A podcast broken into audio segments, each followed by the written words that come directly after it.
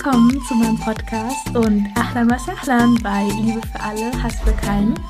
Ich bin Hannah Parwana Momand und freue mich, dass du dabei bist.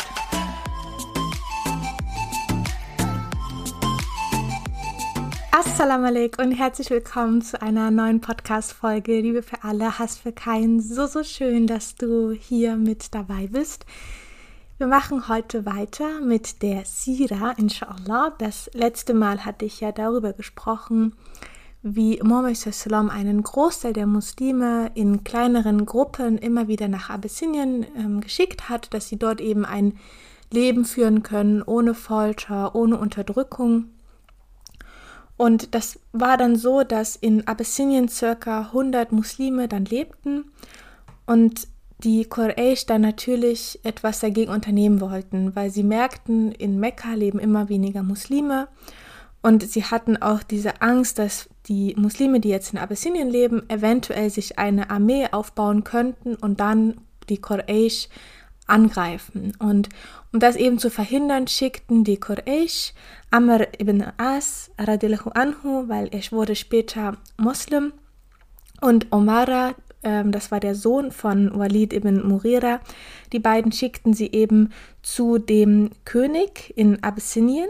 Das war An-Najashi. Also An-Najashi ist sein Titel, wie zum Beispiel Pharaon oder Pharao ein Titel ist. So ist An-Najashi ein Titel. Und der König hieß Ashama oder Mushima.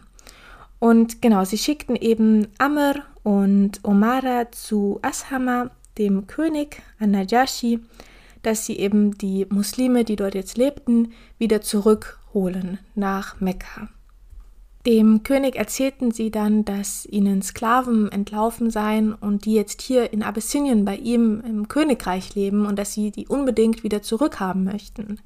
Weil Anajashi aber sehr, sehr gerechter Mensch war, ein sehr toleranter Mensch auch, Deswegen ließ er eben diese Aussage nicht einfach so stehen und sagt, okay, ich gebe sie euch wieder, sondern er wollte auch die Seite der Muslime hören. Also er wollte wissen, was sie denn zu diesen Aussagen sagen.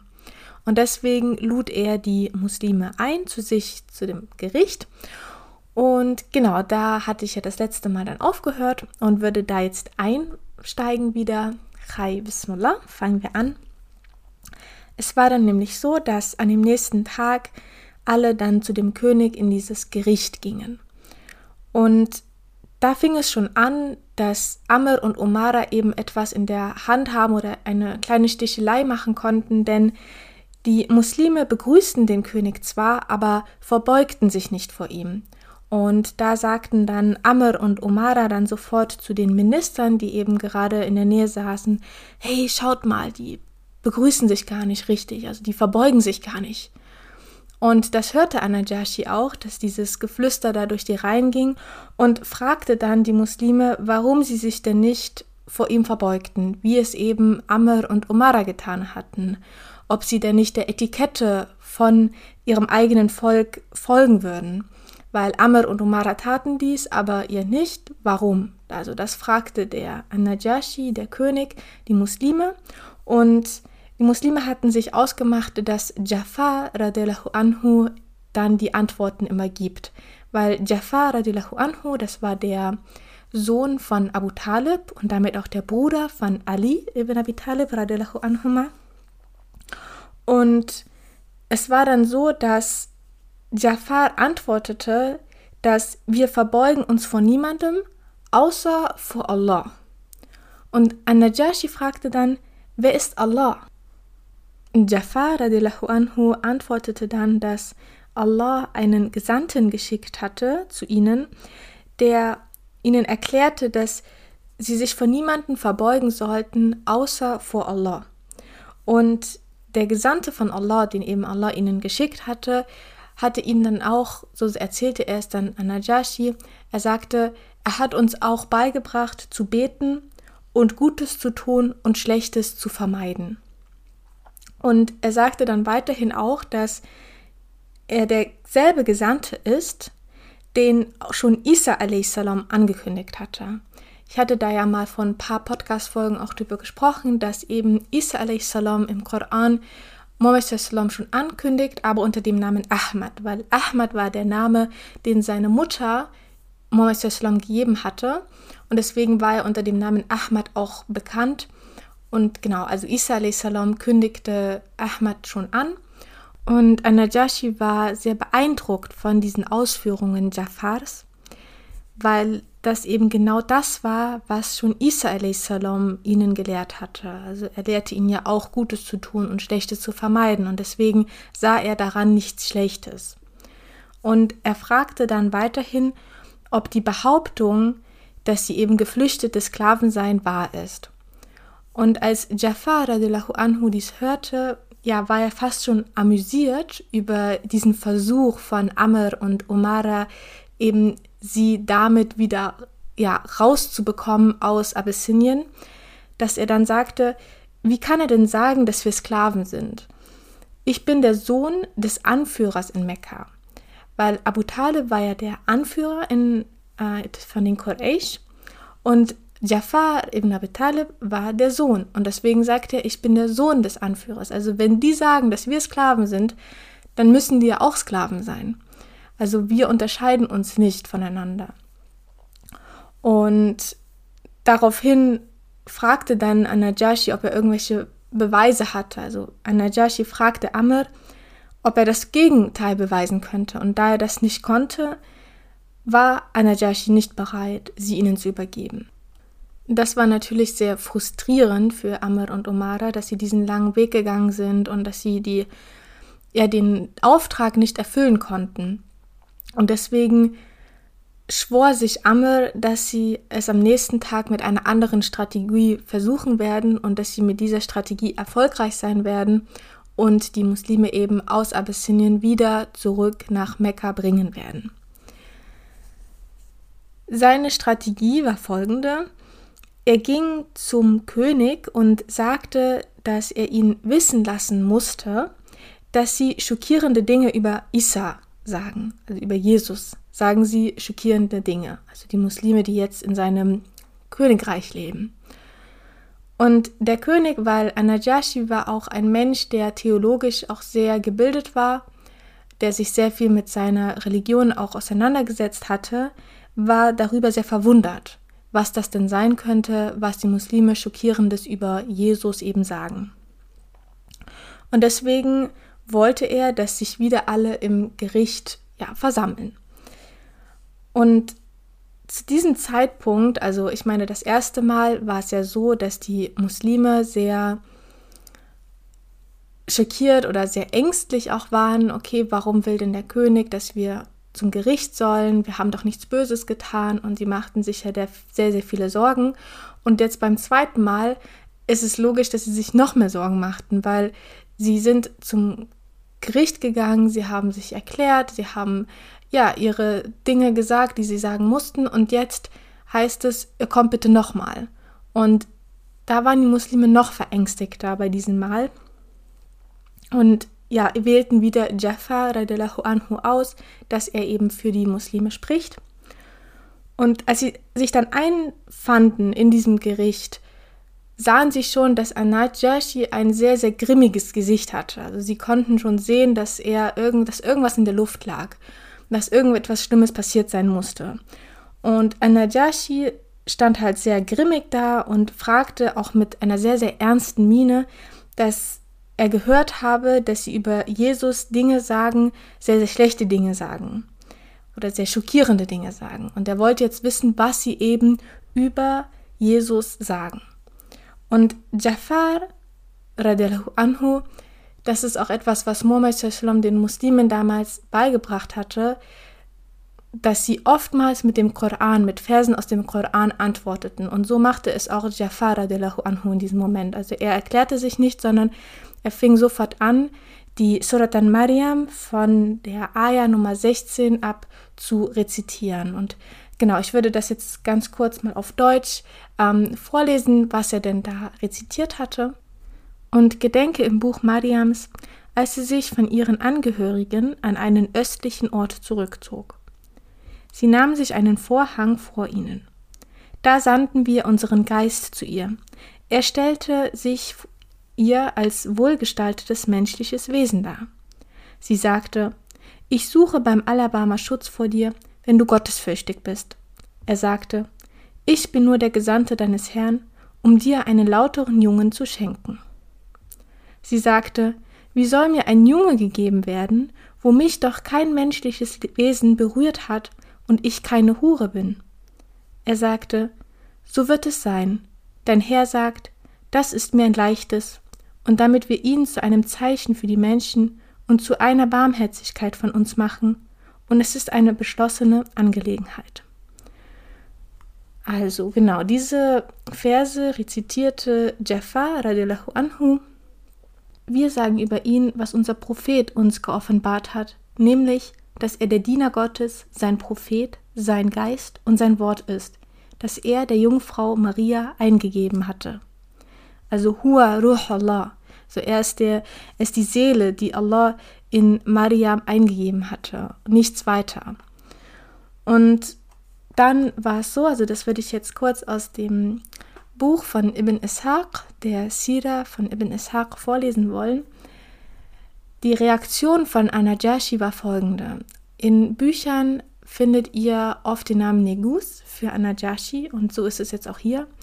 Und zwar der Negus nahm einen Stock vom Boden auf und sprach: Wahrlich, Jesus ist nicht um die Länge dieses Stockes mehr als das, was du sagst. Also das heißt, dass der Unterschied zwischen den beiden Religionen Christentum und Islam so gering ist wie dieser Stock, also so so klein ist dieser Unterschied. Ein Raunen ging durch die ihn umgebenden Feldherren, doch er fuhr fort wenn ihr auch raunt, und an die Muslime gewandt, geht, ihr seid sicher in meinem Land. Wer euch beschimpft, wird Strafe zahlen. Wer euch beschimpft, wird Strafe zahlen. Wer euch beschimpft, wird Strafe zahlen. Nicht für einen Berg aus Gold würde ich einem von euch Unrecht tun. Gebt den beiden ihre Geschenke zurück. Also damit ist Amr und Umara gemeint, weil sie ja die Kamelhäute und noch weitere Geschenke für Anajashi mitgebracht hatten also gebt den beiden ihre Geschenke zurück. Ich brauche sie nicht. Gott hat kein Bestechungsgeld angenommen, als er mir meine Herrschaft zurückgab. Warum sollte ich nun gegen ihn Bestechungsgeld annehmen? Dass Anajashi hier von seiner Herrschaft spricht, die Allah ihm zurückgegeben hatte, darauf werde ich gleich nochmal eingehen, weil ich werde jetzt auch gleich nochmal das Leben von Anajashi näher beleuchten, um eben zu verstehen, warum er so gerecht handelte, warum er dieses Mitleid auch hatte gegenüber muslimischen oder religiösen Minderheiten. Und genau, es geht dann weiter. Er ist damals nicht den Leuten gegen mich gefolgt, weshalb sollte ich nun ihnen gegen ihn folgen? Da verließen die beiden den Negus, schmachvoll und mit Geschenken, die sie mitgebracht hatten. Wir aber blieben bei ihm in sicherer Obhut. Genau, also Amr und Omara gingen eben zurück nach Mekka und es wird auch berichtet, dass Amr dann sich isolierte in den ersten Tagen nach dieser Rückkehr, weil er die Überzeugung von Anajashi eben reflektierte. Also er fragte sich, wie Anajashi sich eben so sicher sein kann, dass Mohammed ein Prophet ist. So, was ist es? Und er reflektierte das dann und fragte sich, okay, wie, wie kann das sein, dass Najashi den Propheten Sallam niemals gesehen hatte und so überzeugt davon ist, dass er Prophet ist, aber ich, wo ich hier in Mekka auch lebe, ihn jeden Tag sehe, wie er auch handelt, ich nicht davon überzeugt bin. Und genau deswegen er hat darüber reflektiert und später wird er dann auch Muslim. Also zurück zu der Frage, warum Anajashi eben so gerecht war, warum er so ein gerechter König war. Und zwar war es so, dass sein Vater der König vor ihm war. Sein Vater verstarb aber, als der kleine Ashama, also der jetzige Anajashi, ein kleiner Junge war. Also er war noch nicht reif genug, um eben regieren zu können, um die Position seines Vaters übernehmen zu können. Und deswegen sollte sein Onkel ihn in das Amt einweisen. Also das heißt, er sollte ihn begleiten und in der Zeit selber regieren, aber trotzdem nebenbei den kleinen Anajashi, den Ashama, in sein Amt mit einführen. Das Problem war aber, dass sein Onkel von sehr machthungrigen Menschen umgeben war. Und die schlugen ihm vor, dass er den kleinen Jungen, den kleinen Ashammer, loswerden solle, damit er dann selbst regieren könnte. Und der Onkel ließ sich dann auf diesen Vorschlag ein. Also er hat sich manipulieren lassen. Er ging auf diesen Vorschlag von diesen machthungrigen Menschen ein. Und das Ergebnis war, dass der kleine Junge, der kleine Asshammer, gekidnet wurde. Dann wurden ihm die Sachen ja schmutzig gemacht und er wurde so ein bisschen äh, hergerichtet, dass man denken könnte, dass es kein Kind ist aus einer königlichen Familie. Und dann wurde Asshammer auf einem Sklavenmarkt verkauft. In der Zwischenzeit war es aber so, dass sich die Leute natürlich fragten, wo denn der kleine Prinz ist, wo denn der kleine Sohn von dem ersten König eben verblieben war.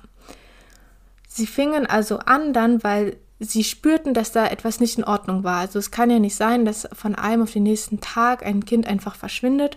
Und deswegen starteten sie dann einen Aufstand, weil ihnen eben klar war, dass hier etwas nicht mit rechten Dingen zuging. Und der Onkel des Prinzen, also der Onkel von Ashama, verstand dann, dass er den Jungen irgendwie wiederfinden muss, damit dieser Aufstand von den Leuten, die ganzen Proteste eben ein Ende finden. Und deswegen sagte er dann zu seinen Leuten, hey, ihr müsst irgendwie den Jungen wiederfinden. Sie suchten ihn also und fanden ihn dann auch tatsächlich und erzählten dann, dass sie ihn ja wiedergefunden haben und dass er gekidnappt wurde und dass es ja ganz schlimm ist und aber jetzt ist wieder alles gut, weil er sei ja wieder hier. Und in diesem Moment verstand dann Ashama, dass sein Onkel ihn loshaben wollte, weil das ja nicht stimmte. Also er wurde ja gekidnappt und verkauft, aber er wusste, dass das von seinem Onkel eben ausging und jetzt kommen diese Beschwichtigungen für das Volk. Und deswegen hat er sich dann einem der Bediensteten seines Vaters anvertraut und ihm diese Sache erzählt und gesagt, ja, das war mein Onkel, das waren Leute von meinem Onkel, die mich eben ja fortgeführt haben, auf dem Sklavenmarkt verkauft haben, mich so hergerichtet haben, dass ich aussehe, als ja, wenn ich kein Prinz wäre, wenn ich nicht aus einer königlichen Familie stamme.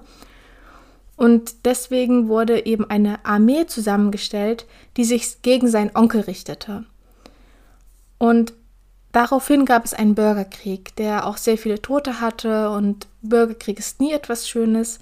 Auf jeden Fall war es dann so, dass Anajashi diesen Bürgerkrieg auch gewann und dann zum König von Abyssinien wurde und sein Onkel wurde hinter Gitter gebracht. Und wenn man diese Geschichte jetzt einmal hört und versteht, wie viel Leid er auch durchgemacht hatte oder diese Unterdrückung, dann kann man auch verstehen, warum er eben so gerecht war, weil er eben selber so viele Schwierigkeiten selbst erlebt hatte und auch Krieg erlebt hatte, Unterdrückung erlebt hatte. Und daher war er bekannt für sein Verständnis und für seine Barmherzigkeit, weil wir sind ja immer, die Erfahrungen, die wir machen im Leben, formen uns.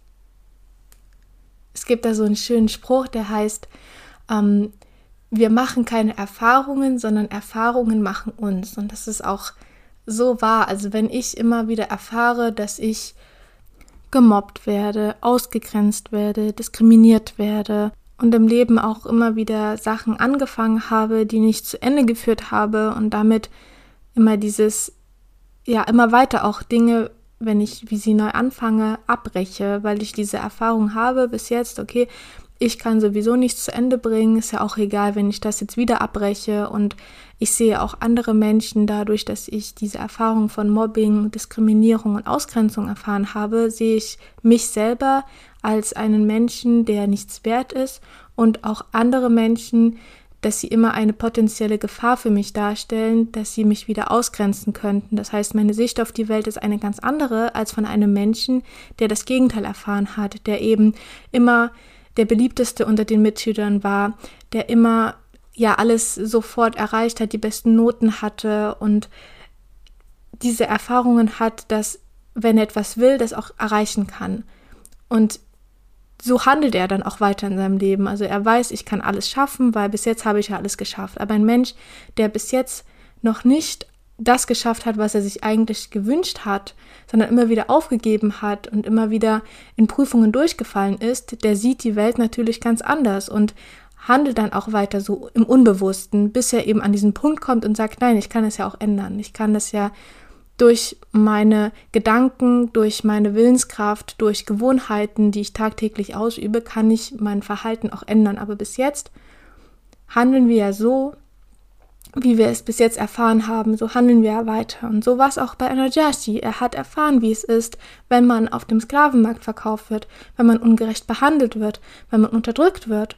Und deswegen, weil er das weiß, wie es sich anfühlt, wollte er nicht, dass irgendjemand sonst auf dieser Welt diese Erfahrung nochmal macht, dass er un ungerecht behandelt wird, dass er unterdrückt wird und so weiter und so fort. Und deswegen war Anajashi ebenso ein gerechter König und so ein toleranter König, der für seine Barmherzigkeit auch so bekannt war eben.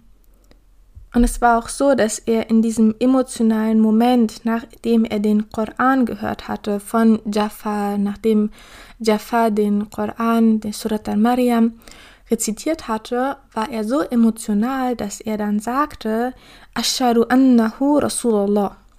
Also ich bezeuge, dass er der Gesandte Allahs ist. Und die Minister wollten dann, dass Anajashi dieses Statement, also dieses Ashadu annahu Rasulullah, dass er das eben zurücknehmen muss, weil es sonst passieren kann, dass es einen nächsten Bürgerkrieg geben wird. Anajashi hatte ja seine Position als König durch einen Bürgerkrieg gewonnen und es kann natürlich immer wieder passieren, dass wenn er solche Aussagen trifft, dass ja, Ashadu annahu Rasulullah, dass durch diese Aussagen ein Aufstand passieren kann von den Gegnern, die er hat, weil er hat ja in den Bürgerkrieg gegen die Menschen gekämpft, die auf der Seite von seinem Onkel standen. Und die sind natürlich nicht im Gefängnis, die laufen frei rum. Und wenn er solche Aussagen tätigt, sagten dann die Minister, dann kann es passieren, dass es einen weiteren Bürgerkrieg gibt. Und Anajashi wollte dieses Statement erst nicht zurücknehmen und sagte, nein, das nehme ich nicht zurück, weil das ist auch so. Und dann sagten die Minister halt, dass er es nicht zurücknehmen muss. Okay, er kann es so lassen, aber er soll nicht nochmal in der Öffentlichkeit über seinen Glauben sprechen. Wenn er das glaubt, dann soll er das für sich behalten, in seinem Herzen behalten, aber nicht es zu einer öffentlichen Debatte werden lassen. Und Anajashi begriff dann auch, dass durch diesen Bürgerkrieg, den er ja dadurch provozieren könnte, wenn er sagt, dass Muhammad ein der Gesandte von Allah ist, viele Menschen sterben können und man kann ja diesen Satz, weil er hatte nicht direkt gesagt, dass Muhammad der Gesandte von Allah ist, sondern Hu. Also Hu könnte ja auch Isa sein und deswegen diesmal diese Aussage, die er eben in dem Gericht tätigte, aus seinen Emotionen heraus, ließ man so stehen, aber er sollte sich nicht noch einmal dazu öffentlich bekunden oder öffentlich ja seinen Glauben diskutieren. Und es war dann auch so, dass er dadurch, dass er seinen Glauben privat hielt, gab es immer wieder Momente, in dem auch Leute ihn direkt damit konfrontierten und ihn fragten, ob er denn daran glaubt, dass Isa der Sohn Gottes ist. Und für solche Momente hat sich Anajashi seine Glaubensgrundlagen auf ein Papier geschrieben, auf ein, so ein kleines Blatt Papier hat er dann draufgeschrieben, dass Muhammad ein Prophet Gottes ist, dass Isa auch ein Prophet Gottes ist und so weiter und so fort. Das hat er sich alles auf den, sein kleines Blatt Papier draufgeschrieben und dann hat er in seine Kleidungsstücke innen in, auf diese Stelle, wo das Herz schlägt, hat er sich eine kleine Tasche eingenäht wo er immer dieses kleine Blatt hineingelegt hat mit seinen Glaubensgrundlagen. Und immer wenn er dann eben konfrontiert wurde mit Fragen wie, ja, ist denn Isa der Sohn von Gott? Dann hat er seine Hand auf diese Stelle, auf die Stelle seines Herzens draufgelegt und dann geantwortet, ja, das ist genau das, was ich glaube. Nach dem Motto, ne, das ist genau das, was ich glaube, denkt dann derjenige, der ihn konfrontiert hat, ja, er glaubt daran, dass eben Isa der Sohn Toba Toba von Gott ist. Mm, aber wirklich, weil er seine Hand eben auf seine Brust gelegt hatte, da wo dieses kleine Blättchen auch drinne war, war es dann eben genau das, was er glaubte. Also hat er sich ja innerlich gesagt. Und die Intention ist das Entscheidende. Und das ist auch, wenn das Leben auf dem Spiel steht, dann ist so etwas erlaubt. Weil es gab auch ja die Minister, also ein paar von seinen Ministern, die sind auch zum Islam konvertiert und die haben immer Najashi davor gewarnt, weil es, wenn das jemand herausgefunden hätte, dass er zum Islam konvertiert ist, dann hätten die ihn auch sofort umgebracht und dann hätte es einen riesen Aufstand gegeben. Deswegen hat er, wenn das Leben auf dem Spiel steht, dann ist so etwas erlaubt, dass man eben das sagt, ja, genau das ist das, was ich glaube, aber in seinem Herzen, also solange man nur mit der Zunge so etwas sagt, dann ist es in Ordnung. Solange das Herz weiterhin an Allah und an den Propheten und die Engel, die Bücher des Jenseits und die Schicksalsbestimmung glaubt, dann ist es okay. Und An-Najashi ist dann auch im neunten Jahr nach Hijra verstorben. Und Genau, das war eben der tolle, tolle König, der eben in dieser Zeit, in dieser schwierigen Zeit auch in Mekka, als viele Muslime gefoltert wurden, ein Zufluchtsort darstellte, der die Muslime aufgenommen hat und sie dort ein ruhiges und entspanntes Leben führen konnten, ohne diese Angst, immer wieder unterdrückt zu werden, gefoltert zu werden. Das war eben ja An-Najashi, ein sehr, sehr toller König, der am Ende dann auch zum Islam konvertiert ist und das natürlich für sich behalten hat, aber im Herzen ähm, Muslim war. Da gibt es viele Gelehrtenkonsense darüber. Und genau mit diesem tollen König würde ich jetzt auch den Podcast gerne abschließen wollen. Ich bedanke mich bei dir, dass du zugehört hast, dass du bis jetzt dran geblieben bist und wir hören uns dann inshallah das nächste Mal wieder bleib gesund und ich wünsche dir noch einen wunderschönen Tag. Ma salam.